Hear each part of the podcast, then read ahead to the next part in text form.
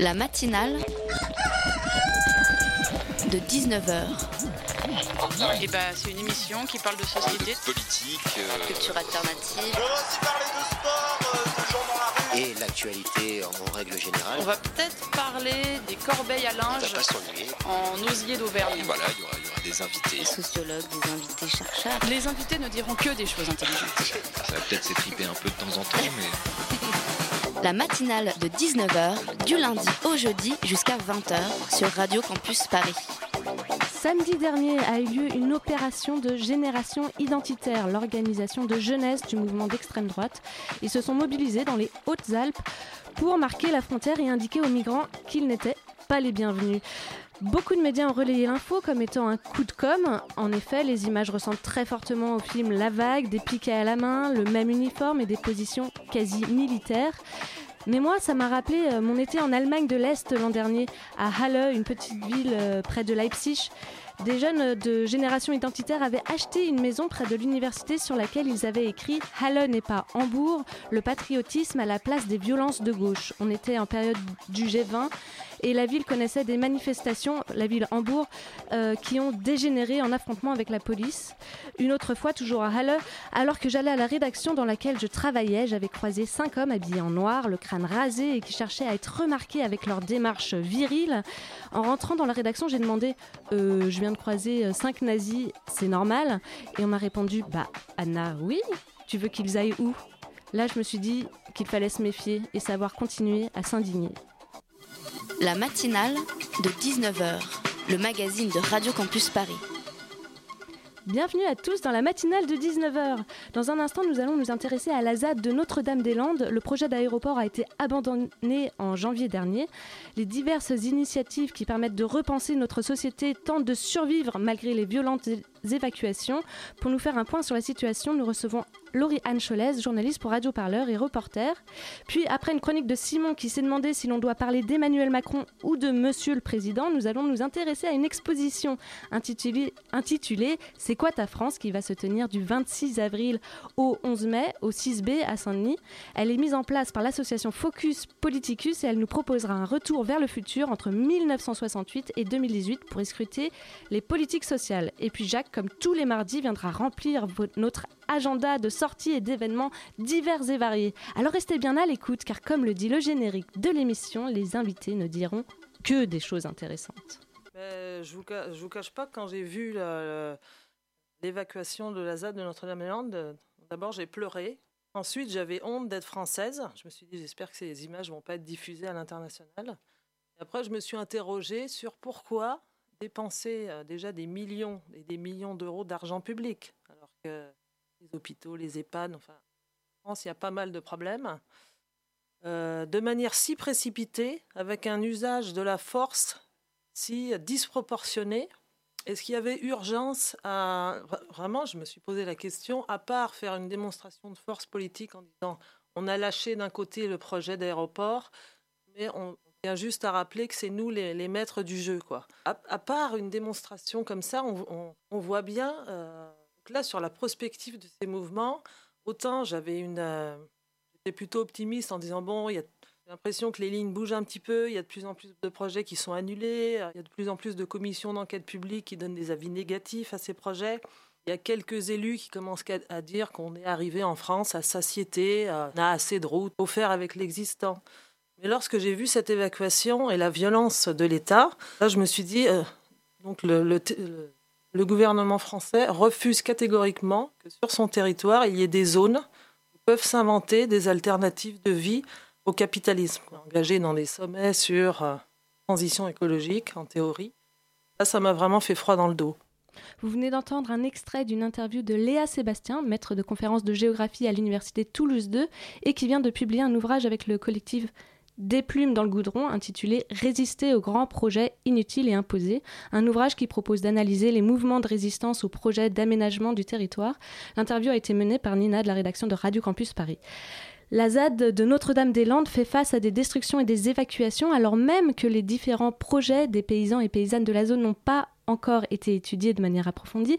Souvenez-vous, le 17 janvier dernier, le projet d'aéroport a été abandonné par le gouvernement. Que s'est-il passé depuis et comment les militants sur place se réorganisent et font face aux évacuations? Pour nous en parler, la matinale reçoit Laurie-Anne Cholez. Bonsoir. Bonsoir Anna. Vous êtes euh, journaliste pour Radio Parleur et pour euh, Reporter et vous avez réalisé une série de reportages sur Notre-Dame-des-Landes euh, ce mois-ci. rapidement, est-ce qu'il est, qu'il est possible de réexpliquer qu'est-ce que c'est qu'une ZAD et depuis quand est-ce qu'elle existe, celle de Notre-Dame-des-Landes? Alors, tout d'abord, il faut rappeler qu'est-ce que c'est que l'acronyme de ZAD. ZAD, à la base, c'est une zone d'aménagement différée. En fait, c'est un endroit qui est préempté par l'État pour qu'il puisse y faire des constructions plus tard. En l'occurrence, à Notre-Dame-des-Landes, c'était un aéroport. Euh, donc euh, la ZAD, la zone d'aménagement différé, a été créée en 1974, donc c'est pas nouveau. Ensuite, euh, la ZAD, telle qu'on en parle aujourd'hui dans les médias, c'est ces zones à défendre. En fait, les, gens qui se sont installés sur place ont récupéré l'acronyme pour eux, pour jouer un petit peu avec le mot. Euh, les premiers opposants se sont réunis en association dans les années 2000 avec une, association qui s'appelle l'ACIPA, l'Association citoyenne des populations concernées par le projet d'aéroport.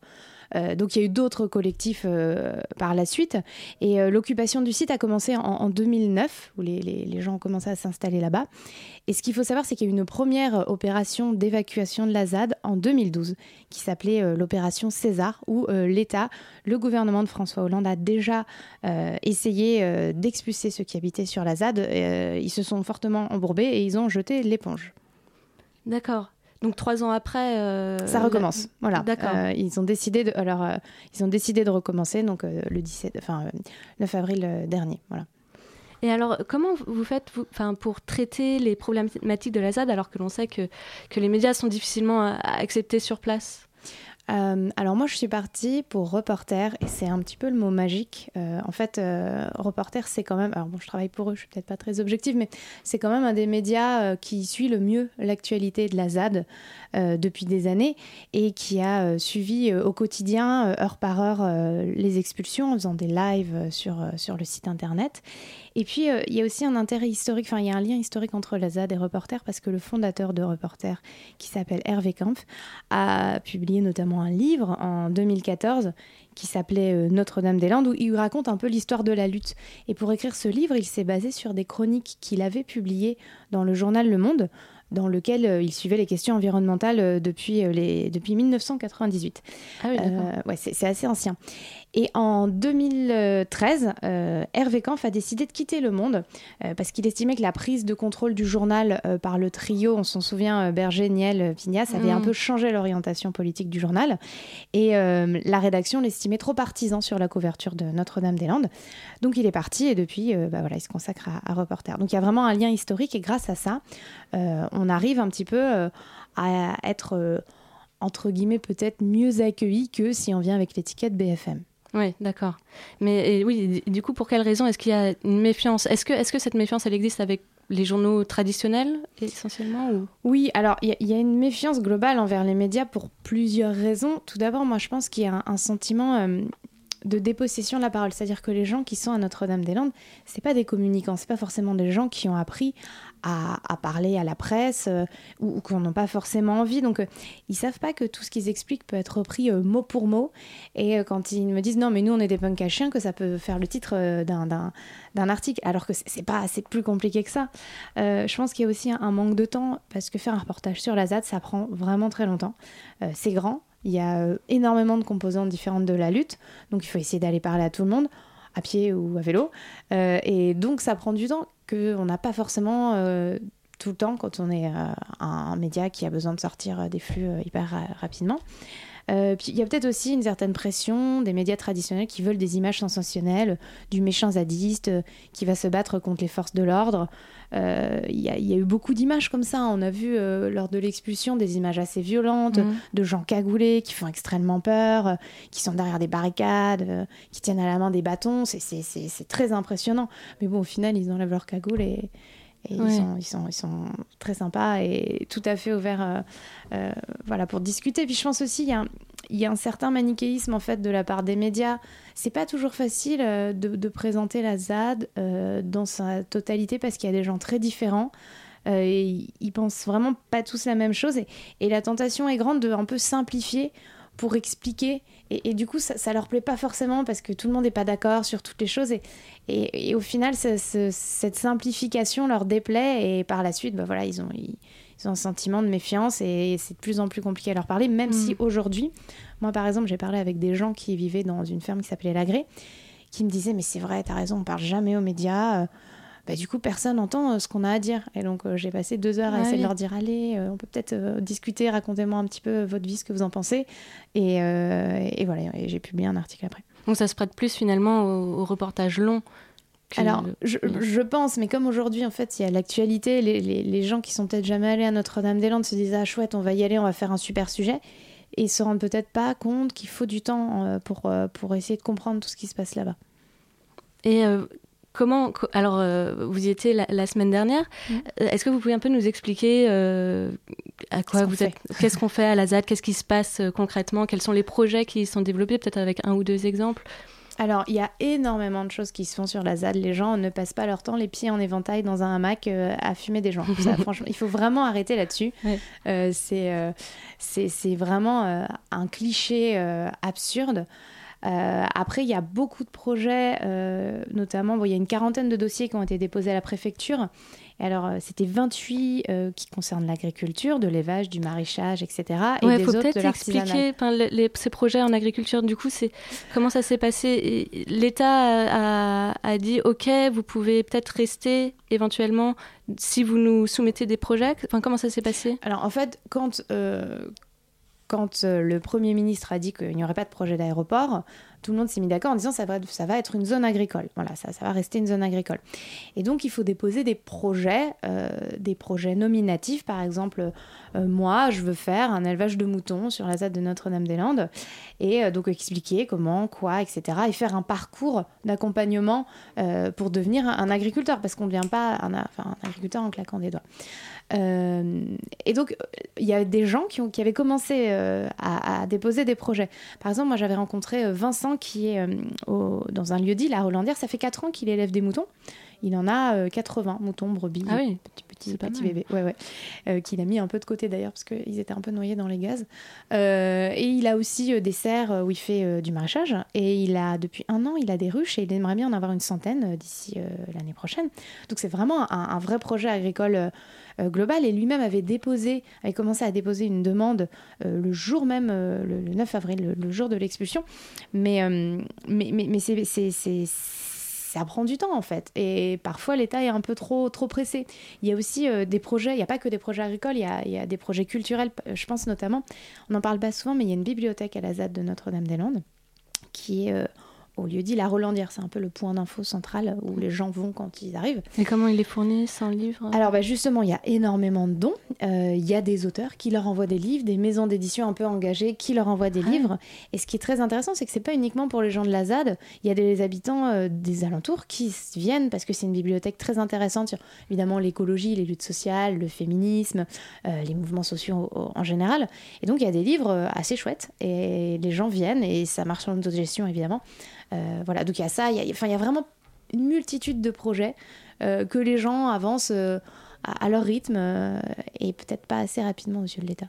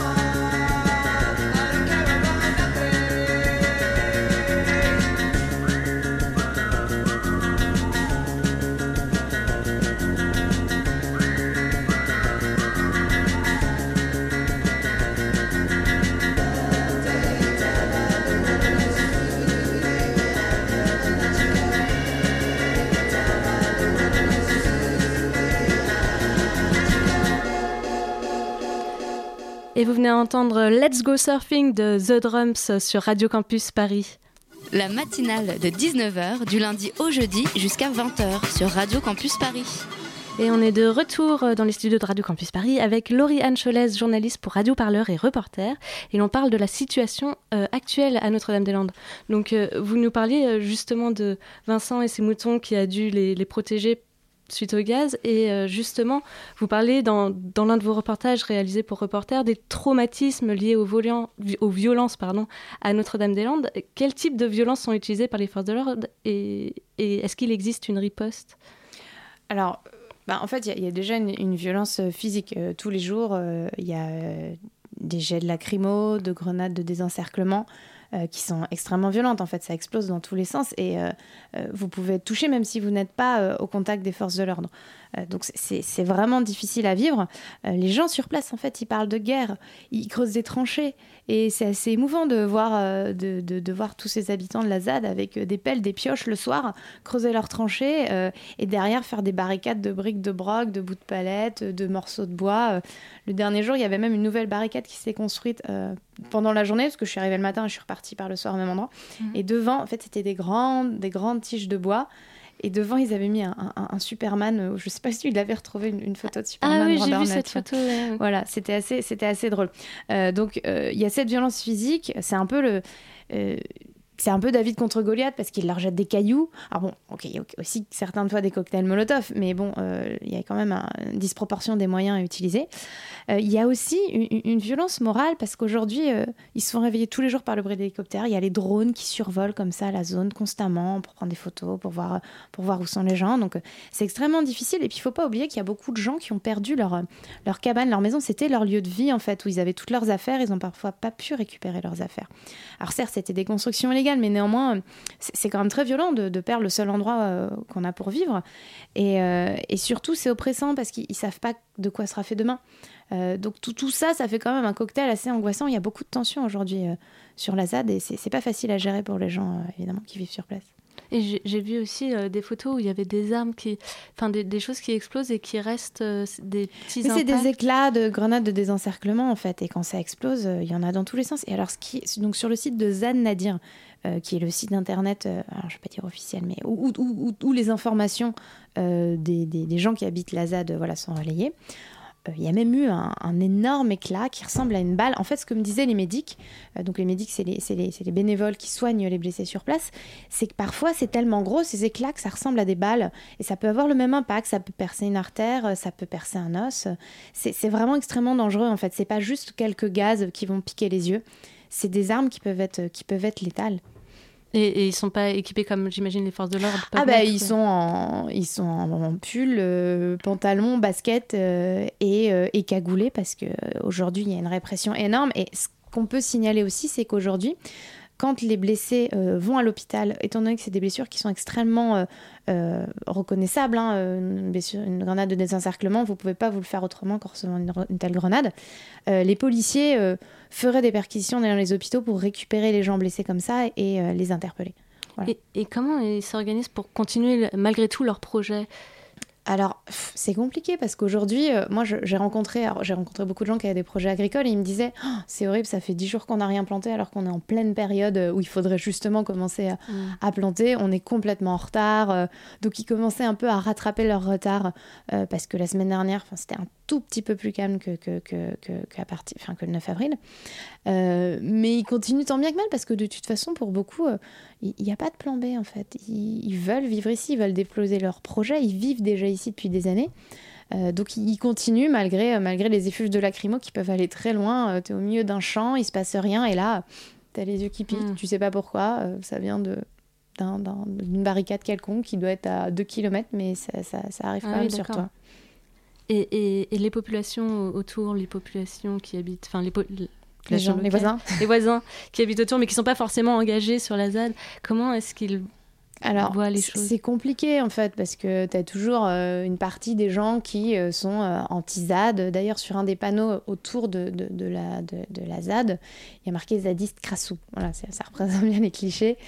Euh, donc, il y a forcément hein, des gens qui vont pas être contents, mais c'est surtout l'acharnement policier qui est pénible parce qu'il y, y a des contrôles de police partout, il y a des camions de gendarmes mobiles absolument partout.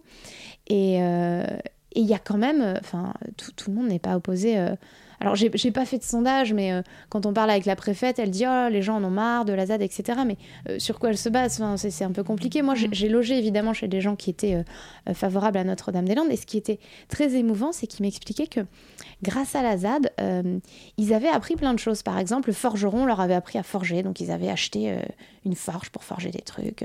Ils avaient appris à faire de la charpente. Donc, ils avaient construit une petite cabane dans leur jardin euh, grâce aux gens, aux gens de la ZAD. Et, et, euh, et ils, leur parlaient. Enfin, il y avait tout, tout, tout, tout cet aspect lien social euh, de très puissant de transmission, de pédagogie. Ils organisent des visites euh, avec des naturalistes euh, pour aller voir les plantes comestibles. Enfin, c'est foisonnant, c'est vraiment très riche. Et, euh, et les gens qui s'y intéressent euh, sont vraiment émus et ils retournent très souvent. Et euh, moi, j'avais euh, donc Marie chez qui je logeais. Elle organisait des anniversaires pour les gens de la ZAD euh, et, elle avait des contacts, etc. Euh, Enfin, c'est- assez émouvant ce, lien qui, s'est créé parfois avec certaines personnes en dehors de la ZAD et ceux qui vivent euh, au quotidien à l'intérieur. Et euh, je voulais revenir sur Nicolas Hulot qui, dans un discours la semaine dernière, disait euh, notamment qu'il n'y aura pas de Larzac euh, bis à Notre-Dame-des-Landes. Alors, je me demandais à quoi il fait référence avec le Larzac et qu'est-ce qu'il entend par là? Ah oui, alors le Larzac. Euh, alors du coup, on va faire un petit rappel historique. Euh, donc le Larzac, c'est un mouvement euh, d'opposition à un camp d'extension militaire. Ça a duré 10 ans, hein, de 1971 à 1980. Il y avait une grosse centaine de paysans qui se sont soulevés contre l'expropriation de leurs terres qui, pour, pour, pour, pour, pour, pour- qu'un camp militaire euh, soit, euh, soit étendu. Euh, à la fin, l'État a plié et a décidé de créer la Société civile des terres du Larzac. Donc c'est un organisme indépendant en fait qui gère collectivement les terres. C'est-à-dire qu'au lieu que ce soit un fermier qui contracte avec l'État, euh, cet organisme gère les terres et les redistribue collectivement. Donc il y a une gestion collective des terres. Et c'est ce que veut aujourd'hui, c'est ce que veulent les gens euh, qui sont à Notre-Dame-des-Landes. Ils ne veulent pas reproduire le schéma classique de l'agriculture où chaque paysan a euh, énormément de territoires, les exploite tout seul avec des, des gros engins agricoles, finalement est très isolé, travaille énormément, enfin il y a énormément de suicides. Donc ils veulent pas de ce, ce système délétère, donc ils veulent un projet collectif sur la ZAD de, de Notre-Dame-des-Landes pour euh, également pas que faire de la- du maraîchage. Par exemple, le matin, vous allez vous occuper des poules, après vous allez à la bibliothèque, et puis le soir, euh, vous allez aider à faire le pain à la boulangerie. Voilà. Oui, avoir plusieurs activités euh, Mm, mm. le, le même jour. Euh, Est-ce qu'il existe actuellement un, un dialogue entre le gouvernement et les, et les habitants de la ZAD? Oui, alors euh, il existe, mais il est quand même euh, difficile. Moi, quand j'ai assisté à la conférence de presse de Nicolas Hulot, et c'est incroyable, on avait l'impression, enfin c'est vraiment euh, deux mondes qui se comprennent pas. Il y a le gouvernement qui parle d'un état de droit, qui veut des projets agricoles individuels, des gens qui suivent une procédure très stricte, etc. Puis il y a les gens de la ZAD qui, qui- qui veulent repenser le bien commun, le vivre ensemble. Et, et en fait, c'est vraiment compliqué de, de faire de, que ces deux visions du monde euh, se rencontrent. Oui, alors je me posais là juste une question euh, qui vient de me venir à l'esprit. Euh, co- comment on, on appelle les, les habitants de la ZAD? Est-ce qu'on peut dire paysans, paysannes? Comment est-ce qu'ils aiment bien qu'on les... Enfin, ou je sais pas, comment est-ce qu'ils se définissent eux Parce que peut-être qu'ils se voient pas comme zadistes, je sais pas. Oui, bah, j'avais écrit un article il y a, il y a- il y a- il y a quelques temps déjà, c'était en 2016 pour euh, la marche des bâtons, euh, où il y avait beaucoup de gens. Zadis, c'est un peu, à la fois c'est c'est caricatural et réducteur, et à la fois c'est les gens qui vivent sur la ZAD. Donc moi j'ai tendance à dire euh, les habitants de la ZAD. Mais euh, en fait, ils, ils sont pas, ils sont pas paysans, ils sont mais aussi paysans. C'est assez compliqué. En fait, ça dépend à qui, euh, ça dépend un peu à qui vous allez parler. Il y en a un qui veut dire, moi j'ai fait des études de philo, et puis là maintenant aujourd'hui, je veux lancer, je, je, je veux, je veux me lancer dans dans l'agriculture. Enfin, c'est pas. Ce qui est bien à la ZAD, c'est que quel que soit ton passé, tu peux y aller, être accepté et te lancer dans une nouvelle vie complète. Il n'y a pas de jugement. euh, euh, et puis on ne demande pas tes papiers, on ne demande pas ce que tu as fait avant. euh, c'est assez, euh, c'est assez sain pour les gens notamment qui ont eu euh, un passé pas très, pas très facile. C'est un projet pour s'épanouir quelque part. euh. Bah, c'est un projet pour euh, s'épanouir, oui, autrement. En fait, c'est- des, c'est des gens qui n'arrivent pas à rentrer dans les cases que veut imposer la société et, euh, et qui retrouvent là une, liberté absolue pour vivre euh, comme ils l'entendent, en fait. Mais, évidemment, vivre comme ils l'entendent sans... euh, euh, ils disent qu'il n'y a pas d'état de droit dans la ZAD, mais c'est faux. Par exemple, il y, a un- système de gestion des conflits. Parce qu'aujourd'hui, ils essayent... En gros, comme euh, l'État n'existe pas dans la ZAD, ils ont créé euh, des supplétifs, c'est-à-dire que tu peux gérer tes conflits, il y a euh, les médics, euh, il y a des écoles, enfin il y a une école euh, pour les enfants, enfin c'est vraiment... Ils essayent d'inventer une nouvelle société. Et euh, je vais revenir euh, sur la question des projets. Comment est-ce qu'ils ont été euh, reçus et, et- et remplis ces dossiers euh, et ces projets par les occupants, par les habitants de la ZAD? Mm. Enfin, Alors c'est les formulaires, donc en fait la préfète a demandé des formulaires individuels à remplir où il fallait mettre son nom, son projet, euh, donc euh, moi je veux faire des tomates bio, et puis définir un petit peu comment on allait y parvenir. Quand j'y suis allée début de semaine dernière, euh, personne ne voulait remplir de formulaire individuel parce qu'ils voulaient rester dans l'aspect collectif justement. Et euh, suite à la réunion avec Nicolas Hulot, la préfète, euh, pas mal de gens ont changé d'avis. Alors vraiment pas de gaieté de cœur. Euh, ils ont eu l'impression d'avoir le couteau sous la gorge parce qu'en gros on leur disait soit vous remplissez ces formulaires individuels, euh, soit on continue, euh, on continue à vous envoyer des grenades constamment tous les jours. Donc c'était un petit peu compliqué. Et, dilemme. ouais, et par rapport à leur soutien extérieur surtout, il y a beaucoup de gens qui n'auraient pas compris pourquoi ils ne voulaient pas, ils s'entêtaient à ne pas vouloir remplir de fichiers individuels. Euh, c'est pas toujours facile à expliquer à quelqu'un qui Mhm. connaît pas vraiment. Donc ils les ont remplis. Mais voilà, pas, pas de gaieté de cœur. Juste une, une dernière question. On a l'impression que les personnes qui occupent les ZAD cherchent à trouver, enfin, un moyen pour euh, pouvoir exister de manière paisible avec le gouvernement. Je pense au fait que ils ont, enfin, à partir du moment où le projet d'aéroport a été enterré, ils ont évacué la route des chicanes, enfin, qui a été très problème. Enfin, c'était une grande question. Mhm.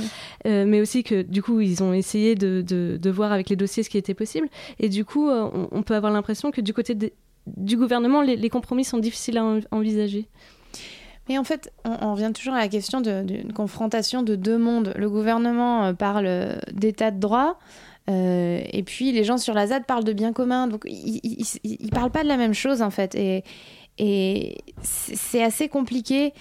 Après, je, pense que, par exemple, sur, sur, sur la Z, j'ai rencontré des gens qui se définissent eux-mêmes comme les plus marginaux. Et quand on leur dit, mais pourquoi vous voulez pas euh, légaliser tout ça et rentrer dans, leur droit dans le droit chemin un petit peu? Euh, Ils me répondent, c'est pas qu'on veut pas, c'est qu'on peut pas en fait. Ces lois, euh, elles, ont, elles sont complètement incompatibles avec notre façon de vivre. Par exemple, il y, y a des lois qui, qui interdisent de vivre en nomade en camion. Et, et donc, il fait, mais moi, il y avait, il y avait, il y avait, un jeune homme qui me disait, moi, par exemple, je fais de l'échange de graines, c'est interdit. Je vis en camion, c'est interdit. Je fais de la récup alimentaire, c'est interdit. J'ai l'impression que tout ce que je fais est interdit. Donc, que la société me rejette complètement, alors même que je, ne vais pas euh, voler autrui ou, euh, ou attaquer des gens. Et, au final, ils se sentent complètement rejetés et, l'État a du, mal à, comprendre en fait cette autre conception du monde qui fait que bah, aujourd'hui euh, le, le dialogue est compliqué même si donc, euh, donc encore une fois là les dossiers des formulaires ont été il déposés va falloir Voilà. pour- voilà, donc les, des formulaires ont été déposés. Euh, Aujourd'hui, c'est beaucoup plus calme à la ZAD.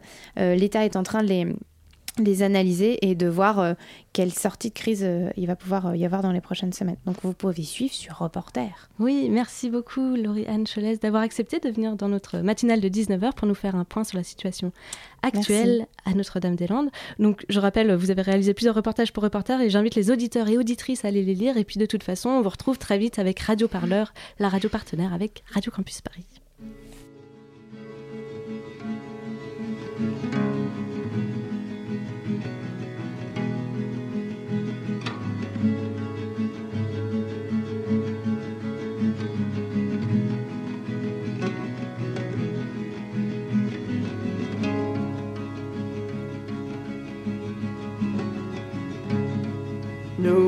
Nobody said it was easy, but it was so easy to stand alone. The breeze in my hair, the wind in my hair black fly coming round the bend.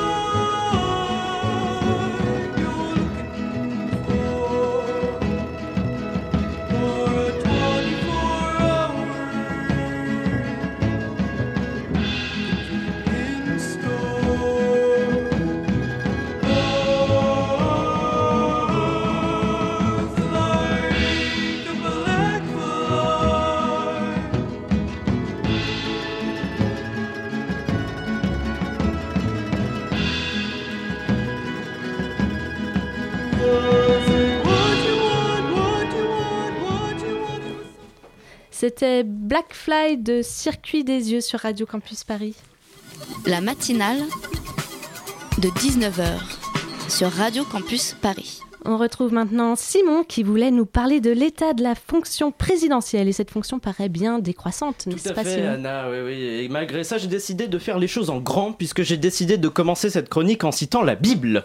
Et pas n'importe quelle Bible. Je parle bien sûr de celle consultée par tout curieux, tout journaliste, tout auteur digne de ce nom, Wikipédia. Ah, Je je cite donc en mathématiques une fonction décroissante f dans un- d'un ensemble ordonné a inférieur à a dans un ensemble ordonné b inférieur à b est une fonction qui inverse l'ordre, c'est-à-dire dont l'application de deux Mhm. éléments ordonnés donne deux éléments inversement ordonnés. Si deux éléments x et y mhm. de A vérifient euh, X inférieur, inférieur à AY, alors leurs images respectives vérifient euh, F par euh, X, euh, FX supérieur à BFY. Mhm. Quel rapport entre cette définition et la fonction présidentielle? Bah aucune. Mais je trouve que ça résume bien le petit boxon qui a pris place dans ma tête au vu des événements récents autour du pouvoir présidentiel. Et de quels événements tu parles précisément? On parle des événements autour euh, d'Emmanuel Macron? Alors je t'interromps tout de suite, Anne. tout de suite, Anna, ça tombe bien. Euh, tu as l'air d'avoir fini ta question, mais on ne dit pas Emmanuel Macron, Ah, on dit Monsieur le Président de la République, ou Monsieur Macron, du moins. C'est en tout cas ce qu'on dit dans ma famille. Coucou. En effet, on m'a récemment fait un léger commentaire sur une récurrence dans mes chroniques sur nos belles ondes. Je citerai en effet beaucoup notre président d'un simple Macron, Macron par-ci, Macron par-là, et ne dire que Macron paraît assez irrespectueux quand on parle de la personne qui est à la tête de la France, du point de vue des générations nées sous la quatrième République ou la troisième. Bon, jamais entre les deux on parle de ma famille, attention, hein, auquel cas on dirait pas Monsieur le Président, mais Monsieur le Maréchal, ce qui n'a absolument rien à voir en 2018 puisque ça revient à dire Gérard Collomb. Tu veux donc dire Monsieur le ministre de l'Intérieur? Monsieur le ministre de l'Intérieur, suis-je bête, pardon. En tout cas, ça tombe bien euh, qu'on m'ait dit ça, puisque c'est un sujet qui est ressurgi dans l'actualité lors d'un entretien euh, de Monsieur le Président avec Edoui Plenel et Jean-Jacques Bourdin, pas Gérard. Ça montre bien que le statut de président de la République souffre un peu depuis quelques années. Euh, Il est vrai qu'il y avait, au moins au XXe siècle, un respect de la fonction présidentielle avec des personnalités publiques qui appelaient chacun d'entre eux Monsieur le Président, Monsieur le Président. Alors pourquoi ce changement? Oui. Est-ce que le président de la République, euh, pas Macron, enfin pas Monsieur Macron si vous m'avez compris, mais le président de la République euh, en, en général, Enfin, en ce moment, ça reste le président de la République en général. Oui, bah, pff, euh, bon, euh, est-ce qu'une personne X, présidente de la République, auquel on doit l'appeler Monsieur X, je rappelle, mérite qu'on lui donne une dénomination qui le mette au-dessus du reste de la population? On parle quand même de quelqu'un qui a réussi à rassembler une majorité de l'électorat. Ouais, alors, au risque de devenir lourd, on dit pas quelqu'un, on dit monsieur quelqu'un Ah. s'il est président. Mais à mon avis, euh, il arrive plus à se mettre une partie du peuple à dos après en avoir assemblé une autre à base de compromis dans son programme. Enfin bref, la preuve, monsieur Macron a carrément out- été outragé dans les Vosges par un retraité de 61 ans à base de doigts d'honneur alors qu'il contestait la réforme des retraites. La preuve a été pour l'occasion, euh, le pauvre plutôt, a été pour l'occasion placé en garde à vue avant d'être relâché. Et si la première réaction que j'ai eue a été un soulagement par rapport au fait que les émissions de Radio Campus Paris ne sont pas filmées, auquel cas le commissariat le plus proche serait blindé de gauchistes outrageants vis-à-vis du président, ça m'a quand même rappelé que ce dernier pourrait juste être euh, moins fainéant en humanité pour mériter un tout petit peu plus d'être appelé Monsieur le Président. Merci Simon pour cette réflexion sur le statut de président en France. La matinale de 19h du lundi au jeudi jusqu'à 20h sur Radio Campus Paris. Et dans cette seconde partie d'émission, nous allons parler d'une exposition intitulée C'est quoi ta France? qui ouvrira jeudi au 6B à Saint-Denis. Des artistes vous proposeront leur vision des politiques sociales, une exposition engagée donc qui n'oublie pas qu'on fête les 50 ans de mai 68 et qui donc nous proposera un aller-retour entre 1968 et 2018 sur les questions de politique sociale. Cette exposition est organisée par une association Focus Politicus qui cherche à rapprocher les citoyens de la démocratie. Et pour nous en parler, nous recevons son fondateur et actuel président, Werner Latournal. Bonsoir. Nous recevons également Sylvie de la Furieuse Compagnie. Bonsoir. Bonsoir. Euh, et, à, et à vos côtés, il y a Vidia Kelly. Bonsoir. Donc vous êtes toutes les deux euh, artistes et vous allez présenter vos travaux au 6B dans le cadre de l'exposition. Euh, à mes côtés, euh, non, bah, 'fin, finalement j'ai personne à mes côtés pour m'épauler sur cette interview. Donc euh, dans un premier temps, on va revenir sur, votre association euh, Focus Politicus qui s'intéresse à rapprocher les citoyens de la démocratie. Depuis quand elle, existe et, comment vous avez eu l'idée de la fonder? Je suis très content de pouvoir en parler parce que on l'a créé avec des anciens de la fac. Moi, je suis un ancien de Paris 8 et du coup, on fait une spéciale mai 68, donc du coup, on leur fait un clin d'œil. Notre objet, c'était de. Moi, j'ai travaillé plusieurs années avec les institutions à Bruxelles et euh, du coup, on voulait euh, bah, offrir des, zones où euh, les citoyens pouvaient un petit peu comprendre comment fonctionnaient les mécanismes institutionnels européens, les, mécanismes démocratiques. Et euh, on a fait plusieurs projets. On fait aussi beaucoup de, conférences où on fait de l'éducation populaire sur des thématiques de société comme les réfugiés ou comme les sans-abri. Euh, on présente des acteurs du changement, euh, ces organisations qui cherchent à trouver des solutions à ces problématiques citoyennes. Et C'est quoi ta France C'est la deuxième édition. On était dans vos locaux l'année dernière pour euh, présenter la première édition. Cette année, c'était une spéciale mai 68. Euh, et voilà, donc du coup, on va parler un petit peu de, comme vous l'avez dit, de cet aller-retour entre le progrès euh, sociétal qu'il y a pu avoir ou qui est manquant sur une projection de société sur un demi-siècle. Et euh, elle avait eu lieu au 6B aussi l'année dernière? Non, non, non. euh, le C'est quoi ta France a vocation à tous les, tous les ans euh, changer de, location, enfin de lieu, pardon, puisque en l'occurrence, voilà, chaque année une nouvelle thématique. La philosophie reste la même, c'est d'offrir un espace à des à des artistes, à des associatifs qui souhaitent, qui proposent une vision de la société. Euh, voilà, c'est pour ça que je suis venu aujourd'hui avec euh, Sylvie et Vidia. Euh, je suis très content qu'elles soient qu'elles soient avec moi aujourd'hui. Et juste pourquoi ce titre C'est quoi ta France? Alors, c'est quoi ta France? Parce que c'est une exposition, mais c'est aussi un documentaire qui est en plusieurs épisodes qu'on avait présenté aux grands voisins en décembre dernier. Et du coup, c'est une interrogation, c'est une interpellation pour euh, faire un petit peu le point sur euh, bah, nos, euh, nos valeurs démocratiques, nos valeurs humaines. Ça a été mentionné par Simon préalablement. Et en fait, c'est pas uniquement, on va dire, la pensée jacobine incarnée par le président de la République, mais c'est aussi les gens, les bénévoles qui s'in- qui s'investissent tous les jours au quotidien sur des thématiques de société et qui sont pas forcément valorisées ou mises en avant. Et on voulait leur rendre hommage. Et euh, donc une question pour vous, euh, Sylvie Vidia Kelly. Euh, qu'est-ce, déjà, qu'est-ce que vous allez présenter euh, au 6B à partir de jeudi? Alors moi je fais des pochoirs, donc je détourne des... Ah, Parlez bien près du micro. Vous pouvez le rapprocher. Voilà. En fait, euh, je détourne des pochoirs que je récupère dans des manifestations. Ouais, vous que nous en avez rapporté, Voilà, je vous en ai rapporté. Et euh, en fait, qui sont plus ou moins euh, inspirés de mai 68 ou des événements récents. Et donc, j'ai tout un mur où je vais, voilà... D'habitude, je m'exprime dans la rue, plutôt, hein, sur les murs. Et là, ça va être un mur dédié où je vais, voilà... sprayer mes pochoirs. Voilà, Donc peut-être pour expliquer, euh, parce qu'à la radio on ne voit pas, c'est Oui, des pochoirs en, en- en bois avec... euh, Alors, ils sont en format 45 tours. Je fais deux formats de pochoirs, format 45 tours et format 33 tours. En fait, comme ça, c'est facile à, à- à expédier. Et euh, donc, voilà, ils sont, ils sont en carton bois. Ils sont découpés à la, à la découpe laser. Voilà, parce Vous que... pouvez nous en lire un juste pour... Alors, celui-là dit Fainéant du monde, unissez-vous. Pour vous motiver. Allez Celui- Celui-là dit N'oubliez pas, la mémoire est courte. Ah. Euh, celui-là dit Macron, premier, premier avertissement. Ça, ça sort d'une manif, je pense. hein. Alors oui, celui-là, c'est Dominer n'est pas aimer. Hum, Et celui-là, I, I love insur- insurrection. Et tout à l'heure, vous avez montré un qui parlait de la ZAD. C'était ouais, en thème avec euh, le premier sujet. Et vous, euh, Vidya Kelly, du coup Eh ben moi aussi, je vais faire un, je vais faire un mur. Euh, et moi, je parle plus de la différence qu'il y a entre, entre ce qu'on aimerait vivre, ce qu'on aimerait être et ce qu'on vit et ce qu'on est. Et dans notre société, euh, il y a un gros clivage entre ces, ces, ces deux notions et euh, j'essaye d'en parler dans mon travail. Donc c'est un, un bon format que d'en parler pour C'est quoi ta France. Sur un mur comment Là, ça on sera sur un mur. Est-ce qu'on peut... Les- enfin, Est-ce qu'on peut développer vis- Visualiser, parce que je, je vois pas. Visualiser, en fait, bah, il y a plusieurs formes. Du coup, euh, je travaille euh, sur plein de supports différents. Donc moi, je suis plasticienne, donc ça peut être sur, sur, sur de la pierre, en l'occurrence, qui sera présentée euh, vendredi. Euh, ça peut être sur de la vidéo. J'ai fait un, un cours euh, cette année, euh, en 2017, euh, qui parle de justement toutes ces notions un peu philosophiques, mais euh, en restant dans une thématique artistique. Il est super d'ailleurs. Hein. J'ai eu l'occasion de, j'ai eu la chance de le voir. Il est vraiment super. De, de voir quoi? De, ver- de voir le, court-métrage dont Ah, le parle. court-métrage, Ouais. d'accord. Qui sera aussi diffusé au 6B Ah bah, si on a possibilité de le faire, on le fera, bien sûr.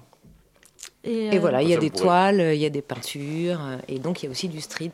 Et donc euh, voilà, c'est polymorphe, mais euh, ça parle de la, du même sujet.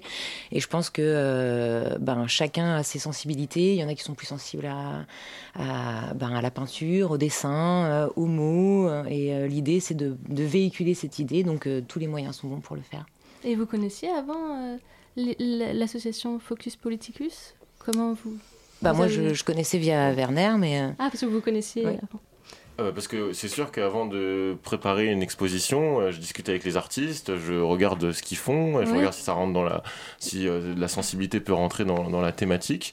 Euh, Sylvie, je pense, peut, peut répondre puisqu'elle est venue l'année dernière à l'expo euh, C'est quoi ta France, donc elle avait vu euh, ce qu'avait donné la première édition. Oui, en fait, c'est toujours très cohérent. En fait, les, les toiles et les, les artistes se répondent. C'est euh, voilà, on sait pourquoi on est là. En fait. On a, on a, si vous voulez, cette thématique cette année, c'est euh, street art entre euh, quelles sont les nouvelles formes d'engagement? Nous, on travaille beaucoup sur l'in- l'inclusivité et sur euh, les nouvelles formes d'inclusion numérique. On n'est pas les seuls à le faire. Euh, Il y a des associations qui travaillent beaucoup sur ces supports-là. Et, euh, et en fait, le street art est aussi une un moyen de se réapproprier euh, bah, les institutions, les institutions démocratiques. Euh, J'en profite pour dire que le, le, le parrain cette année, c'est Chuck, qui est un des, des pionniers du mouvement, euh, qui était dans ce studio euh, ici même l'année dernière. Euh, Il y a différentes techniques de street art, parce que le street art, c'est pas simplement gribouiller sur un mur, c'est aussi des revendications sociales. Vous en parliez précédemment avec Ouais. la ZAD. Euh, et voilà, donc c'est aussi redonner du sens à tout ça. Euh, c'est donner la parole à différents artistes sous On va, on va y revenir tout de suite. Il y a juste une petite pause musicale. Βαθιά η ρίζα του κακού. Βαθιά. Που ούτε το χέρι του Θεού δεν τη φτάνει.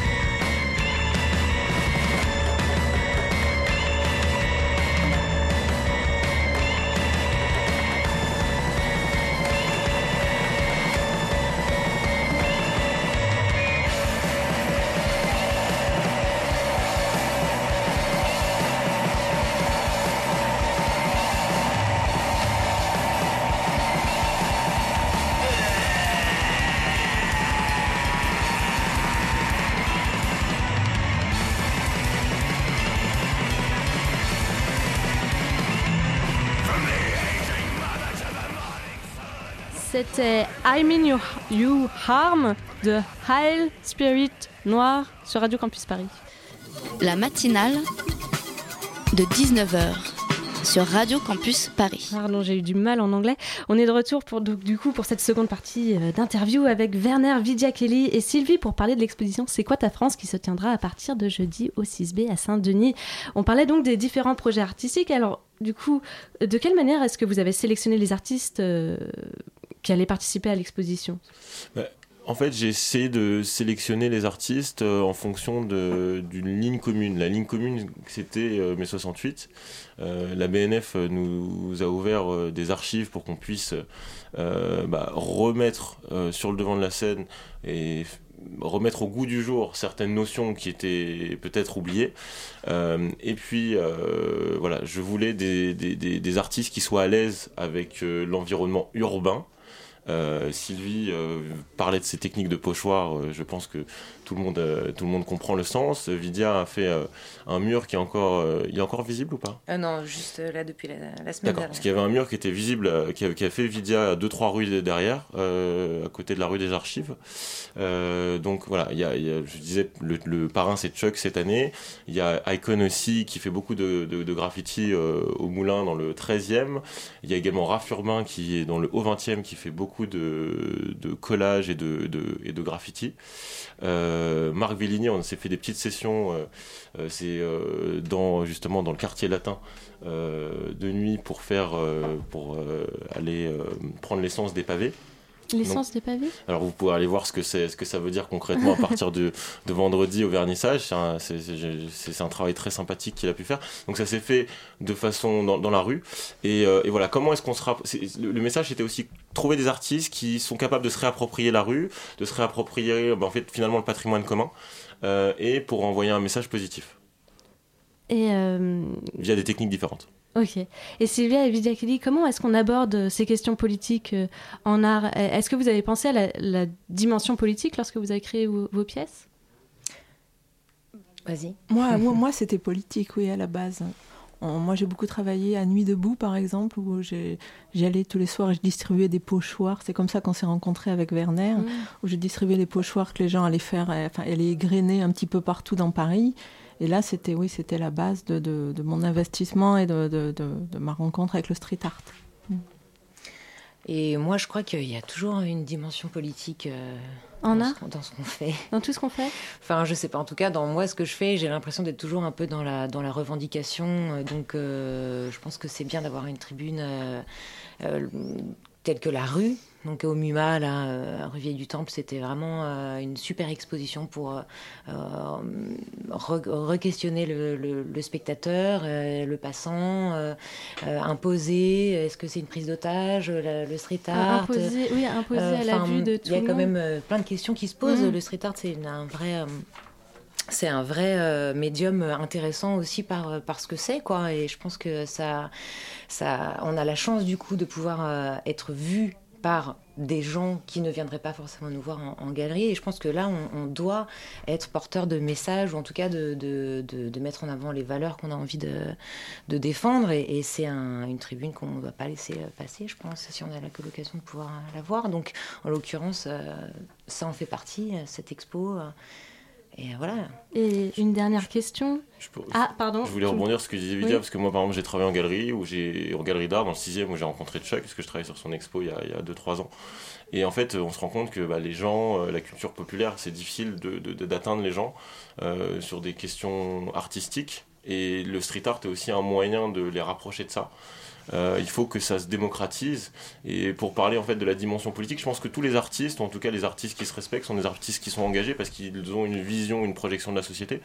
Et le nom politicus, c'est un petit peu du surréalisme parce que finalement, euh, comme je le disais, il y a des gens qui votent jamais des bénévoles d'associations qui croient pas au système politique mais qui s'investissent tous les jours et ces gens-là ils ont une dimension politique au sens noble du terme et ça je pense que c'est important de le dire euh, juste pour conclure, parce qu'après on va. Oui, une dernière chose par rapport aux pochoirs, ce qui est amusant, c'est que comme ils sont faits dans la rue, souvent les gens répondent en fait, répondent au, au stylo ou avec un, un sticker en fait, ça, fait, ça met en place un dialogue qui des fois assez amusant. Voilà.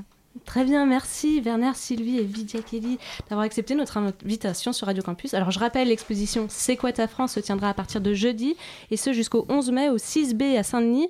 Euh, bien entendu, toutes les infos seront à retrouver sur notre site radiocampusparis.org à la page de la matinale de 19h.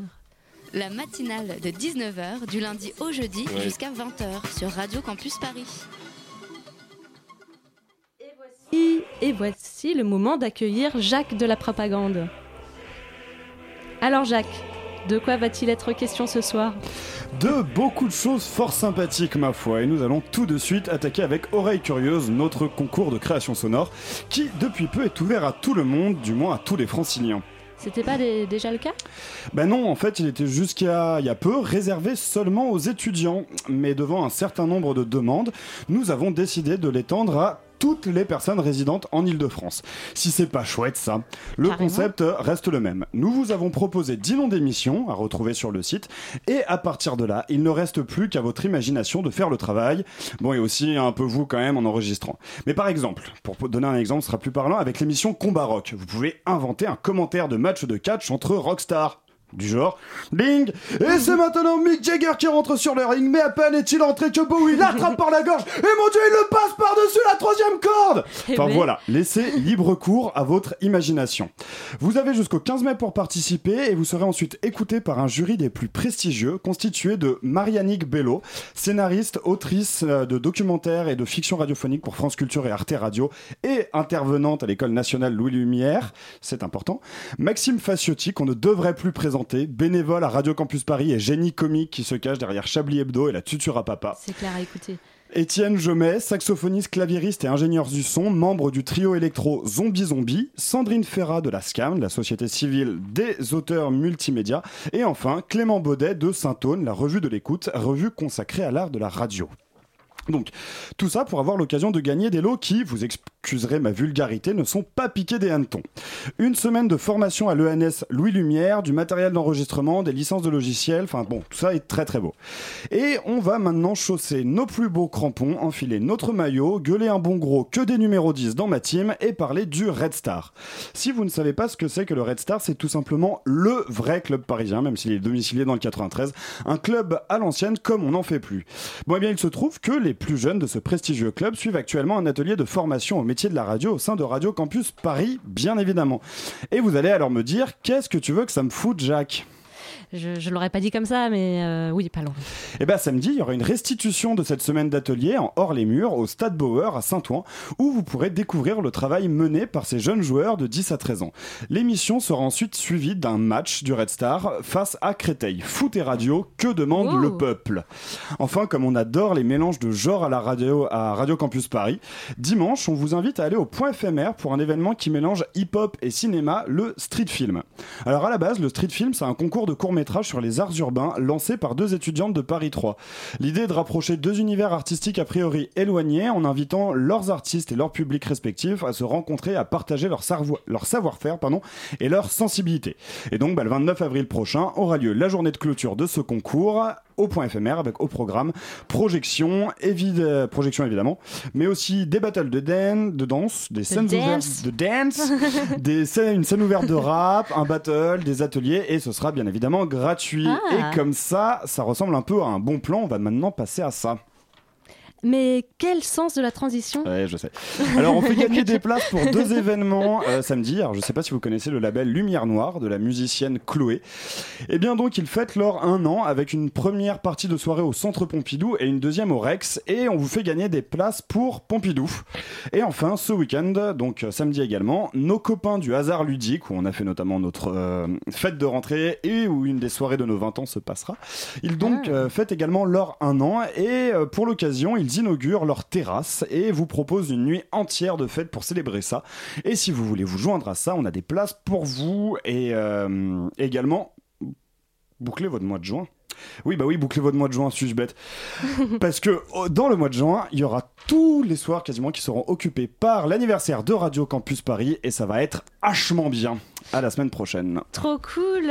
Ben, merci Jacques euh, qui clôt à, nouveau cette, euh, cette matinale. Merci Michael à la réal, à Xenia en co-interview, Simon aussi pour sa chronique. Et merci à Nina et Elsa à la coordination de l'émission. Vous pourrez euh, retrouver l'émission en podcast sur le site internet radiocampusparis.org. Si ce n'est dans une heure, ce sera demain. Vous verrez, vous la retrouverez. La matinale de 19h, de toute façon, revient demain. Mais tout de suite, c'est Radio Parleur, l'émission de toutes les luttes. Donc ne bougez pas et restez bien à l'écoute du 93.9.